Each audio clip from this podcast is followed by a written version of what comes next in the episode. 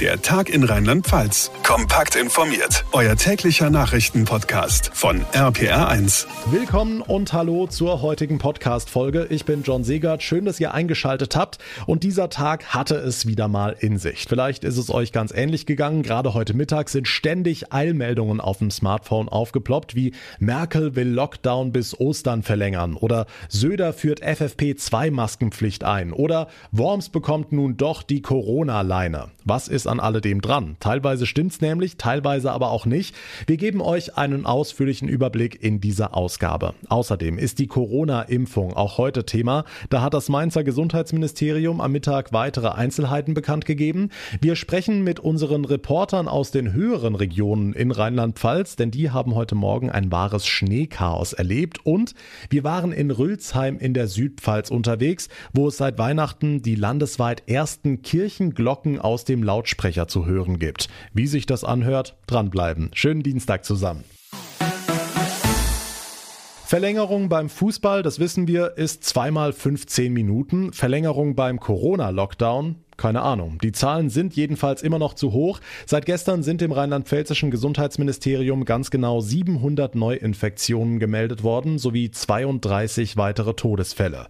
Nach Einschätzung von Bundeskanzlerin Merkel könnten diese Zahlen in wenigen Wochen aber zehnmal so hoch sein. Ihr bereitet vor allem die Mutation des Coronavirus große Sorgen, die derzeit in Großbritannien rumgeht. RPA1-Reporter Jan-Felix Kraus, die Rede ist deshalb von weiterhin sehr harten Maßnahmen, mindestens noch acht bis zehn Wochen lang. Genau, würde heißen kompletter Lockdown bis Ostern. Deutschland stünden jetzt sehr harte Wochen bevor, sagte Merkel nach Auskunft mehrerer Teilnehmer einer Sitzung der Union-Bundestagsfraktion. Die Entwicklung in Irland habe gezeigt, wie schnell sich das Virus ausbreiten könne, wird Merkel zitiert. Dort habe es binnen kürzester Zeit eine Verzehnfachung der Infektionszahlen gegeben. Beschlossen ist diese Lockdown-Verlängerung aber offenbar noch nicht. Entsprechende Berichte haben die Sitzungsteilnehmer dementiert. Man sei sich einig gewesen, dass das sehr stark davon abhänge, wie schnell sich die neue Virusvariante in Deutschland ausbreite. Ausgeschlossen ist eine Verlängerung aber nicht. Hm, Sorge vor dieser Mutation hat auch Bayerns Ministerpräsident Markus Söder. Auch er beobachtet die Entwicklung in Großbritannien ganz genau, sagte er heute in München. Und er hat eine schärfere Maskenpflicht für Bayern angekündigt. Ja, die soll ab kommendem Montag gelten. Ab dann muss jeder in Bus und Bahn sowie im Supermarkt eine FFP2-Maske tragen. Die normalen Community-Masken sind der Schutz des anderen. Die FFP2 ist auch der Schutz für sich selber. Die Verfügbarkeit im Handel ist ausreichend gewährleistet. Also es gibt keine Mangelware FFP2. Im Gegenteil, das ist sogar deutlich im Überfluss, zum Teil jedenfalls vorhanden. Die Wahrscheinlichkeit, dass sich die Corona-Mutation auch in Deutschland weiter ausbreite, sei nicht gering, warnt Söder. Dadurch könnten alle Bemühungen der letzten Wochen schnell gefährdet werden. Vor allem Schulen und Kitas seien in den Ländern, in denen sich die Mutation ausgebreitet habe, ein echter Pandemiebeschleuniger gewesen, so der bayerische Landeschef. Okay, gucken wir hier nach Rheinland-Pfalz. Die Stadt Worms bleibt landesweiter Corona-Hotspot mit einer Inzidenz von heute 327. Gestern noch hatte die Stadt auf die Umkreisbeschränkung, also die sogenannte Corona-Leine, verzichtet. Heute dann aber doch die Kehrtwende. Mhm, genau, so hatte man sich mit dem Ministerium verständigt. Bedeutet, die Bürger vor Ort dürfen sich nur noch in einem 15-Kilometer-Radius bewegen und auch Ausflüge nach Worms sind verboten. Ausnahmen gibt es aber viele. Familienbesuch, Arbeit, Einkaufen, Altenpflege. Nur die touristischen Ziele sind eben tabu. Oberbürgermeister Adolf Kessel. Also man hat ja gesehen, gerade am Beispiel von Speyer, dass dort die nächtliche Ausgangssperre die entsprechende Wirkung gezeigt hat. Die Zahlen gingen runter. Inwieweit natürlich äh, jetzt das Wirkung zeigt, insgesamt hoffen wir, dass die Maßnahmen in Gänze Wirkung zeigen und die, die Zahlen wieder runtergehen. Und dann kann man auch darüber nachdenken, gegebenenfalls auch vor dem 31. Januar, je nachdem wie die Entwicklung ist, die ein oder andere Maßnahmen wieder zurückzufahren. Mit Radius, nächtlicher Ausgangssperre und Maskenpflicht in der Innenstadt soll es also gehen, verbunden mit dem oft gehörten und deshalb umso wichtigeren Appell, zu Hause bleiben, wo es möglich ist. Der Überblick von Jan Felix Kraus. Vielen Dank. Wie lange der Lockdown also am Ende geht, bleibt abzuwarten. Zumindest die Schulen in Rheinland-Pfalz dürfen hoffen auf den 25. Januar, wenn Wechselunterricht möglich sein soll. Der Fernunterricht aktuell, der holpert ja auch genug. Ganz andere Sorgen haben die Kitas. Für sie gilt Regelbetrieb und Erzieherinnen und Erzieher fühlen sich im Stich gelassen. Schulen zu wegen Infektionsschutz, sagen sie, aber volles Risiko für uns. RPA1-Reporter Olaf Holzbach, wie könnte da die Lösung aussehen? Also eine Lösung könnte sein verkürzte Öffnungszeiten, damit die Gruppen nicht gemischt werden. Fordert der Fachkräfteverband in Rheinland-Pfalz, hält aber auch der Praktiker für sinnvoll. Könnten wir jetzt hingehen und sagen, wir haben äh, zum Beispiel von Montag bis Donnerstag von 7 bis 17 Uhr auf, man kürzt es und hat nur noch bis Viertel vor äh, vier offen, dann könnte man zum Beispiel sagen, man kann in festen Gruppen arbeiten.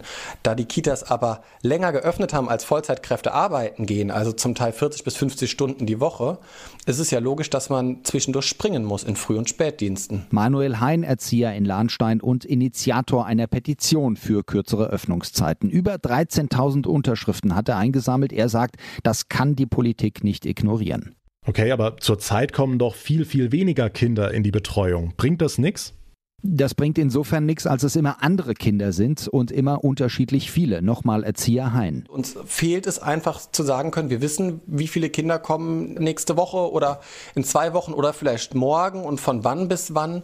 Also ich verstehe sehr wohl, dass es viele Eltern gibt, die die Betreuungsmöglichkeit sehr dringend brauchen. Ähm, jetzt ist es aber leider so geregelt, dass auch diejenigen äh, die Kita nutzen können, die diese Betreuung nicht sicher brauchen. Was in Lahnstein dazu führt, dass fast jedes dritte Kind in die Kita Kita kommt, sagt er. Im Notbetrieb hätten sie es einfacher. Der verlängerte Lockdown verlängert auch den Frust in den rheinland-pfälzischen Kitas. Die Erzieher hoffen auf eine Petition für verkürzte Öffnungszeiten. Die Infos von Olaf Holzbach. Vielen Dank. Für viele Autofahrer hat der heutige Dienstag nicht so richtig schön begonnen. In den Höhenlagen gab es eine ganze Menge Schnee, viele sind selbst stecken geblieben, andere kamen nicht voran, weil Lastwagen die Straßen blockierten. Wir fassen die Lage nochmal zusammen. Martin Sauter aus dem RPA1 Studio Koblenz. Flächendeckend hat der starke Schneefall heute Morgen im Westerwald für große Probleme gesorgt. Besonders dicke war es auf der B255 zwischen Rotenbach und Langenhahn. Da ging über Stunden fast gar nichts, weil sich mehrere Lkw quergestellt hatten. Sogar die Polizei hat sich da nicht durchgetraut, weil sie Angst hatte, stecken zu bleiben. Auch rund um Hachenburg hatten die Autofahrer mit den Schneemassen zu kämpfen. Dort standen ebenfalls Lkw quer, Autos rutschten in den Graben. Etwas entspannt hat sich die Lage auf der A48 bei Hörgrenzhausen. Da ist die Fahrbahn mittlerweile geräumt. Meldungen über schwere Unfälle liegen bislang nicht vor, aber die dringende Bitte der Polizei, nur mit Winterreifen in den Westerwald zu fahren. Ja, und das gilt auch für Eifel und Hunsrück. Sarah Brückner aus dem RPA1 Studio Trier. Ja, in der Eifel kam ziemlich nasser Schnee runter, da wurde es teilweise echt glatt. Bei Wittlich sind deswegen am frühen Morgen einige Autos von der Straße abgekommen. Ein 35-Jähriger ist dabei gegen einen Baum gekracht und wurde dann glücklicherweise nur leicht verletzt ins Krankenhaus gebracht. Außerdem haben sich natürlich auch hier einige LKWs gedreht, die haben es ja bei so Wetter echt besonders schwer. Vor allem rund um Nonnweiler im Nordsaarland, da standen heute Morgen viele Laster quer. Die A62 ist deswegen auch zwischen Nofelden-Türkesmühle und Otzenhausen immer noch komplett dicht. Wie lange das dauert, die ganzen LKWs da wieder freizukriegen, ist laut Polizei aktuell auch noch nicht absehbar. Winterchaos heute in und um Rheinland-Pfalz. Auch morgen früh soll es nochmal rutschig werden. Passt also schön auf und fahrt vorsichtig. Ihr hört sie wahrscheinlich jeden Tag in eurer Stadt, in eurem Dorf. Fast jede Kirche hat eine oder sogar mehrere.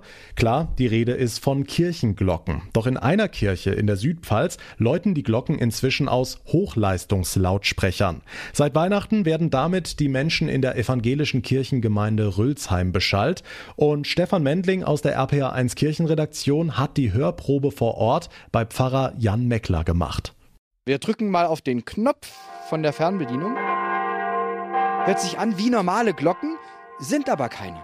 Pfarrer Jan Meckler. Das sind echte Glocken, die kommen halt aus dem Lautsprecher, genau. Aber die wurden irgendwo in Deutschland auch aufgenommen, also richtige Glocken, und die hören wir hier. Und das ist auch richtig laut. Ich gehe mal so ein bisschen um die Kirche rum. Man sieht nicht viel davon. Die Lautsprecher oben sind an drei Positionen, so in die drei Richtungen der Gemeinde gerichtet, aber auch extra ein bisschen nach hinten versetzt, dass man sie auch nicht so stark sieht. Man sieht es von hier unten so ein bisschen, ne? Da oben das Weiße. Das ist so ein Lautsprecher wie wie man es von Moscheen kennt, oder? Gewisse Ähnlichkeiten kann ich da nicht abstreiten, das ist schon wahr. Warum keine echten Glocken? Seit 50 Jahren sammeln wir Geld für äh, richtige Glocken und für einen Turm. Und bisher sind wir nicht allzu weit damit gekommen. Also es hat immer noch nicht gereicht. Das heißt, echte Glocken sind zu teuer. So im Vergleich, was kosten echte Glocken? Was hat das jetzt gekostet? Also echte Glocken müssen ja auch bei uns in einen Glockenturm. Und dann sprechen wir hier von mindestens 80.000 Euro mit Turm und echten Glocken. Und hier sprechen wir so zwischen 5.000 und 8.000 Euro bei, den, bei dem elektronischen Geläut. Und noch einen Vorteil hat das Ganze. Ihr könnt auch andere Sachen abspielen. Da ist ein MP3-Player dabei.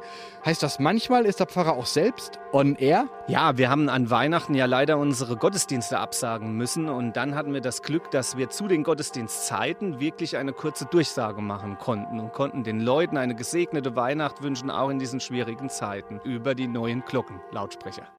Durchsagen, Glockenläuten, Musik. Drei Lautsprecher sorgen für kirchliche Beschallung in Rülsheim in der Südpfalz. Die Infos von Stefan Mendling. Vielen Dank. Und das war der heutige Tag in Rheinland-Pfalz. Wenn euch unser Podcast gefällt, dann teilt ihn sehr gerne auf den sozialen Netzwerken und abonniert ihn am besten direkt. Dann verpasst ihr auch keine Folge mehr. Außerdem freue ich mich sehr über eine kurze Bewertung bei Apple Podcasts bzw. iTunes. Mein Name ist John Segert. Ich bedanke mich ganz herzlich fürs Zuhören. Wir hören uns dann morgen in der nächsten Ausgabe wieder. Bis dahin eine gute Zeit und vor allem bleibt gesund. Der Tag in Rheinland-Pfalz, auch als Podcast und auf rpr1.de. Jetzt abonnieren.